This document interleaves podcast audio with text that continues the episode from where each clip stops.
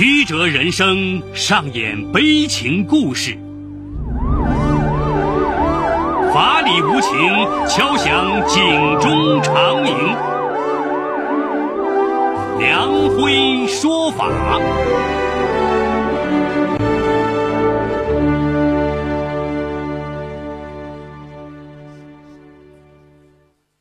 梁辉说法由上海故事广播与现代家庭杂志社联合播出。好故事，好声音。听众朋友，大家好，我是梁辉，欢迎收听梁辉说法。今天我要给大家讲这么个故事，叫“哑巴养父爆炸案”。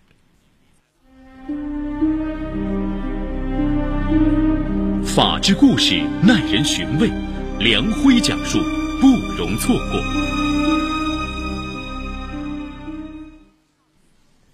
二零一一年十二月中旬那天，当着派出所居委会以及几名亲属的面，刘荣华眼含热泪，用颤抖的手，在一份协议书上签下了自己的名字。协议书上的内容让他心痛欲裂。一九九八年，刘莹被刘荣华抱养，至今近十四年。现刘莹回四川与亲生母亲一起生活。刘莹母亲高龄。付给刘荣华三万元。当天回到家，刘荣华将这份在他看来无比耻辱的协议书贴到了墙上，嚎啕大哭。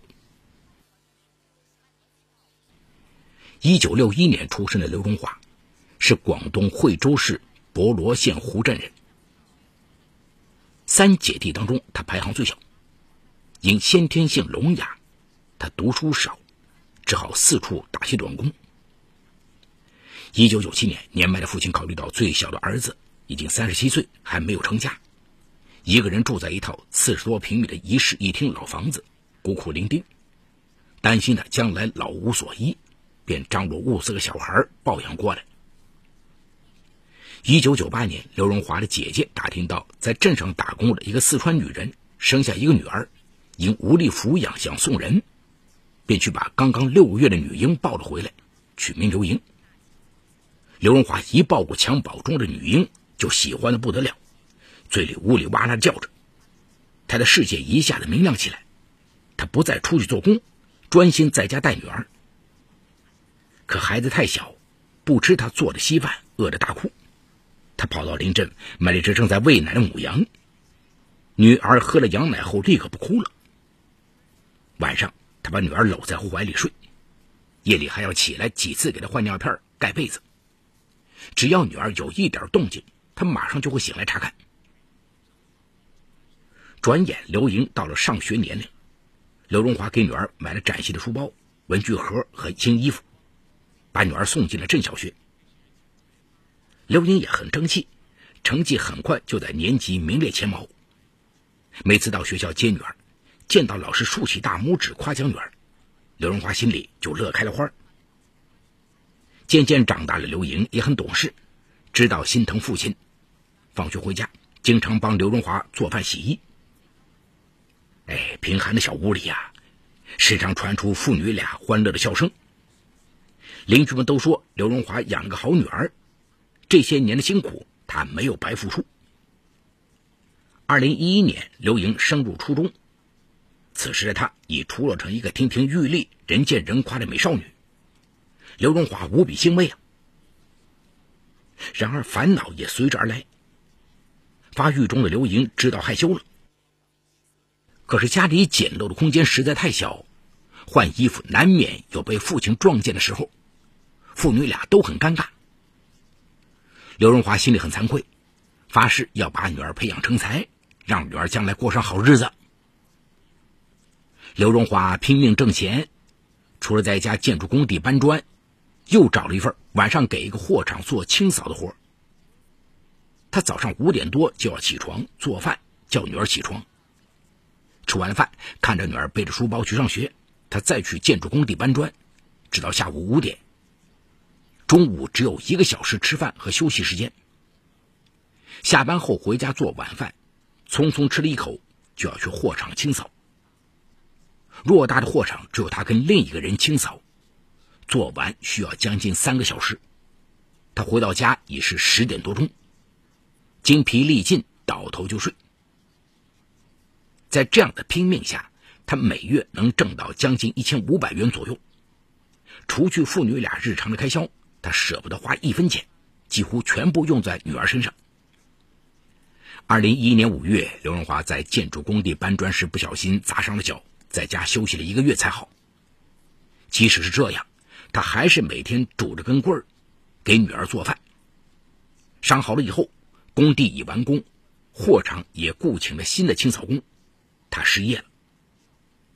就在刘荣华四处找工作的时候，二零一一年九月，台商林景找到了他，要他去帮自己的农场修建房屋。年近七十的林景是博罗县响水镇人，早年去了台湾，于二零零三年回到响水镇经商，开办了一家农场。他与妻子红霞结婚后没有生育，夫妻俩这次要扩大农场规模，听说乡亲刘荣华正赋闲，于是找到了他。林静夫妻是一对善良的老人，知道刘荣华一个人辛苦抚养女儿。不仅给刘荣华的工资高，还当即送给他一些吃穿等用品。第二天收工时，林锦留刘荣华一起吃饭，还让他把女儿接了过来。一生无子无女的红霞非常喜欢清秀乖巧的刘莹，得知刘荣华这些年抚养女儿确实是个不小的负担，善良的红霞便提出，不如让刘莹就住在我们这里，由我们出钱供养她。刘荣华当即连连摆手，表示拒绝。可令他始料不及的是，刘英连续几天放学后就到林家来找爸爸，红霞都留着吃饭。他喜欢上了与自己那个破烂不堪的家有着天壤之别的林家，还改称林景夫妻为干爸干妈。这天吃过饭后，刘荣华要带刘英回家，红霞再次热情挽留，就让小姑娘住在这儿吧。离学校还近一些。不等父亲回答，刘莹已挣脱刘荣华，拉着他的手说：“我也在这里陪陪干妈爸爸，你就答应了吧。”刘荣华见女儿热切的眼神，只好妥协，叮嘱女儿要懂事，不要乱动人家东西后，失落的走了。一个多月后，工程完工了，林景除了给刘荣华结算了工资，还多给了他五百块钱。然而，刘荣华的欣喜很快就变成了郁闷。当他准备拉上女儿回家时，刘莹却说想在这儿陪干妈。刘荣华坚决要他回家。刘银见父亲气势汹汹，也来了倔脾气，就是不走。父女俩相持不下，刘莹哭了起来。林景和红霞都说刘荣华不该强迫女儿。既然他愿意在这里玩，就让他玩嘛，这里有电脑。他可以上网玩游戏，我们也可以辅导他学习，我们帮你抚养他，你也清闲一些，不是很好吗？刘荣华一下子爆发了，手语动作也夸张起来。她是我的女儿，我从那么小一个肉疙瘩抱回来，一把屎一把尿养这么大，从来没离开过我，现在连家都不肯回了，都怪你们。红霞觉得很委屈，说。我们明明是为你女儿好，是帮你，你对我们发火做什么？见干妈也生了气，刘莹只好劝父亲不要发火，说自己在电脑上看一个连载小说还没看完，看完了再回家。刘荣华这才稍稍消了气。可没想到的是，过了几天，刘荣华再来找刘英回家，他仍然不愿意。刘荣华越来越觉得无儿无女的林景夫妻是想把刘英夺走。便经常跟林景夫妻吵，由于双方沟通有很大障碍，导致刘荣华对林景夫妻的误解越来越深。一在家里想念女儿了，他就到林家吵闹一番。事情啊，终于惊动居委会和派出所。这里有情与法的冲突。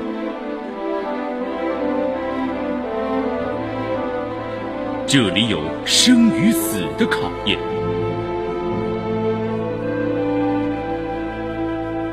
这里有爱与恨的交织。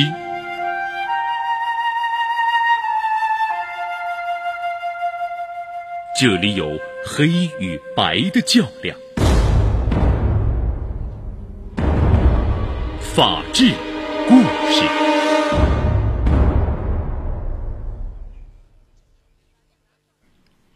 十一月底的一天刘荣华再次上门大声吵嚷。林警夫妻打电话向响水派出所求助。民警赶来后，经过询问情况，叫来了居委会一起进行调解。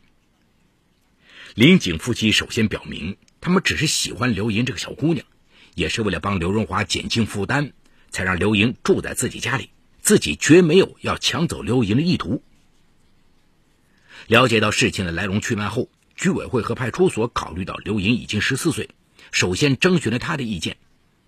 所有人都没有想到的是，刘莹的表态竟然是想找到亲生父母。对这个人之常情，所有人都能理解。可是到哪里去找他们呢？派出所通过多方查询，得知刘莹的舅舅现在仍在博罗县打工，于是找到了他的舅舅。通过他联系上了刘莹远在四川的母亲高玲。高林当年只知道孩子被送给了一个女人，也就是刘荣华的姐姐，但并不知道女儿是跟着一个聋哑男人生活了这么多年。他表示十分思念亲生骨肉，这些年来自己的生活得到了改善，完全有能力供女儿读书。既然女儿想找到自己，他会尽快赶来。得知这个消息，刘荣华的情绪瞬间失控了，当即哭倒在地。派出所和居委会找来了一名手语翻译，对他耐心劝解，他才逐渐平静下来。见养父反应如此强烈，刘英也扶着养父哭泣不已。十二月十三号，高玲从四川来到博罗响水镇。事先派出所特意将母女见面地点安排在居委会，并一再安慰刘荣华要冷静面对。母女俩一见面就抱头痛哭。刘荣华感觉女儿就要离自己而去了，时而蹲在地上痛哭流涕，时而不安的来回走动。等三个人平静下来以后，民警开始组织三方商谈刘云的何去何从。高林表示，如果女儿愿意回到自己身边，就把她带回四川。同时，他感谢刘荣华这么多年对女儿的辛苦付出，他愿意给刘荣华适当的补偿。如果女儿愿意留在这里，他也会尊重女儿的意愿。刘荣华眼巴巴的望着女儿，希望她说留在自己身边。看女儿半天没说话，他急着跟着打手势，求她留下来。哪知刘莹态度坚决的说：“爸爸，对不起。女儿感谢你这么多年的抚养，但女儿还是要跟妈妈在一起。对不起了，爸爸。”刘荣华再次失控。一边嚎啕大哭，一边紧紧拉住刘云的手不肯放开。高林见此，只好说改天再谈，要民警帮助慢慢做刘荣华的工作。随后，刘莹跟刘荣华回家，高林住在宾馆等待消息。此后几天，派出所带着翻译多次跟刘荣华晓之以理，动之以情，讲明强扭的瓜不甜。即使强行把刘莹留在身边，可他每天都不开心，又有什么意思？等等。终于做通了刘荣华的工作。之后，在派出所和居委会的见证下，刘荣华与高林签订了那份买断女儿协议。签完名字，他忍不住抱住女儿，失声痛哭，在场的人无不动容啊。很快，高林就带着女儿走了。在长途汽车站目送女儿离开的那一刻，刘荣华肝肠寸断。回到家。他翻箱倒柜，才找到一张女儿贴在学生证上的照片。他小心翼翼地揭下来，贴到自己床铺对面的墙上。这样，他一抬眼就能看到女儿。接着，又把协议书也贴到了墙上。想到含辛茹苦养大、相依为命的女儿就这样离自己而去，他就泪流满面，感到从未有过的孤独。本来，当初抱养女儿就是为了将来老了有个依靠。可如今自己越来越老，却失去了这个依靠，想想就凄凉。二零一二年春，在姐姐的劝慰下，刘荣华总算稍稍振作，又出去找活做了。可是他不能在街上看到跟刘莹一般大的女孩，一见到就会想起女儿。更让他不能理解的是，临别时说好的女儿每个月都给他发短信，为此，他每天二十四小时不敢关机，更不敢换手机号码，可却始终没有收到女儿的短信。他天天盼望，日夜想念，手机一震动，他就以为是女儿发来短信，可每次都是失望。他不相信女儿会狠心的把他彻底忘掉，毕竟那是十四年的抚育之恩呢。由于一直没有收到女儿的短信，刘荣华的思念逐渐变成了恨。每看一眼协议书，恨意就增加一点。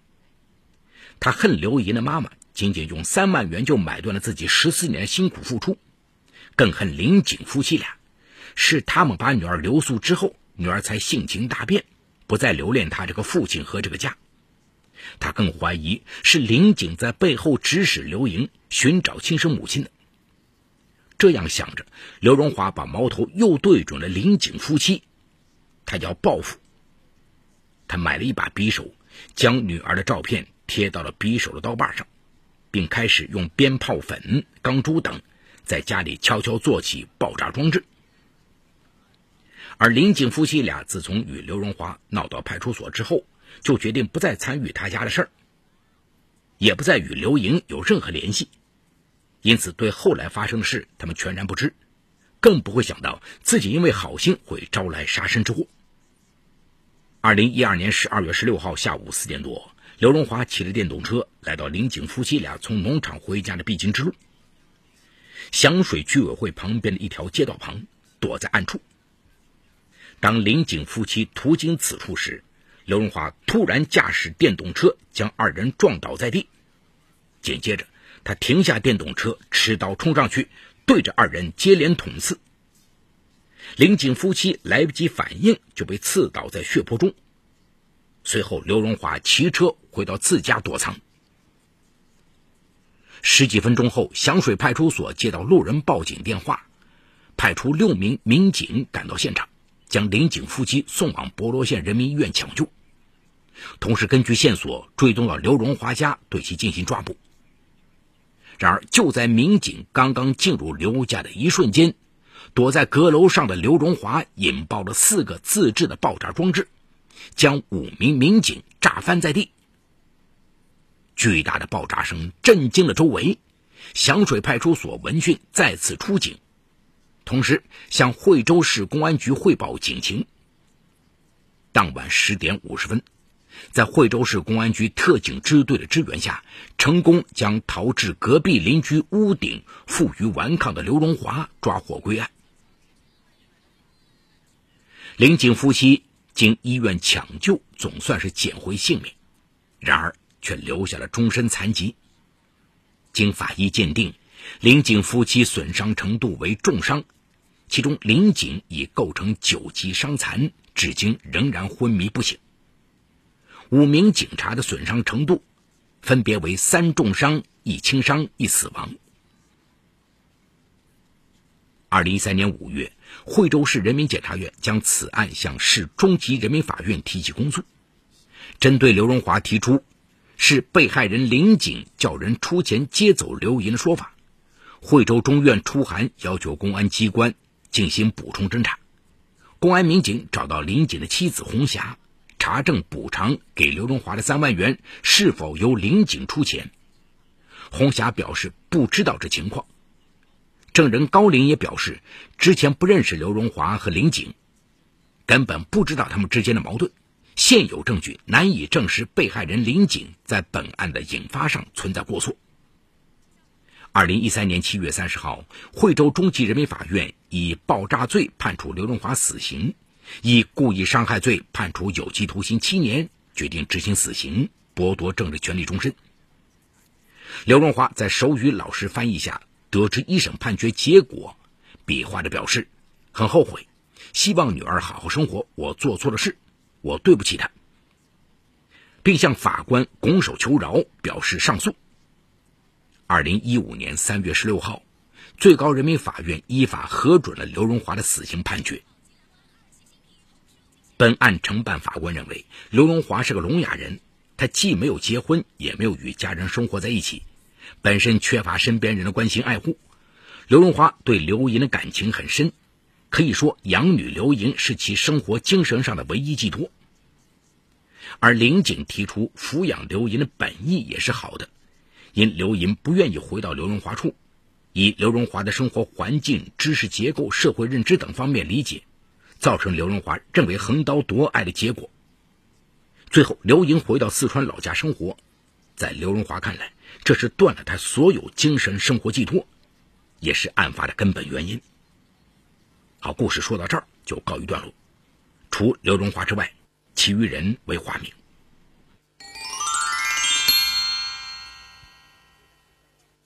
刘荣华为泄愤报复，持刀故意捅伤林景夫妻二人，并致使二人重伤，林景更是达到九级伤残、昏迷不醒，其行为已经构成故意伤害罪。根据我国刑法第二百三十四条的规定，故意伤害他人身体致人重伤的，处三年以上十年以下有期徒刑。另外，为抗拒抓捕，刘荣华还故意引爆爆炸物，危害公共安全，致使五名警察当中一人死亡、三人重伤、一人轻伤，其行为又构成了爆炸罪。根据刑法第一百一十五条的规定，爆炸致人重伤、死亡，或者使公司财产遭受重大损失的，处十年以上有期徒刑、无期徒刑或者死刑。所以，法院最终以爆炸罪判处其死刑。以故意伤害罪判处其有期徒刑七年，最终数罪并罚，决定执行死刑并剥夺政治权利终身。可能很多人好奇呀，作为聋哑人的刘荣华为什么没有获得从轻处罚？根据我国刑法第十九条的规定，又聋又哑的人或者盲人犯罪可以从轻、减轻或者免除处罚，但要注意，在这条法律条文中用的是“可以”二字。而不是应当二字，所以在具体案件中，是否对又聋又哑的被告人适用该法条，从轻、减轻或者免除处罚，取决于法官的自由裁量。由于刘荣华故意伤害的行为最终导致二人重伤，爆炸的行为致一人死亡、三人重伤、一人轻伤，两罪犯罪性质都十分恶劣，情节后果。也都特别严重，社会危害性极大，所以即便刘荣华又聋又哑，法院最终也没有从轻或减轻对其处罚。悲剧已经无法挽回。如果当时刘荣华能够和养女以及被害人林景夫妻多一些沟通和理解，那么这起连环血案或许能够避免。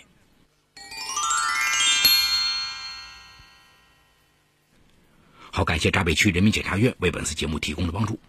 本次节目编辑主持梁辉，后期制作王文琪，监制赵杰、张建红。感谢您的收听，我们明天再见。说法解律。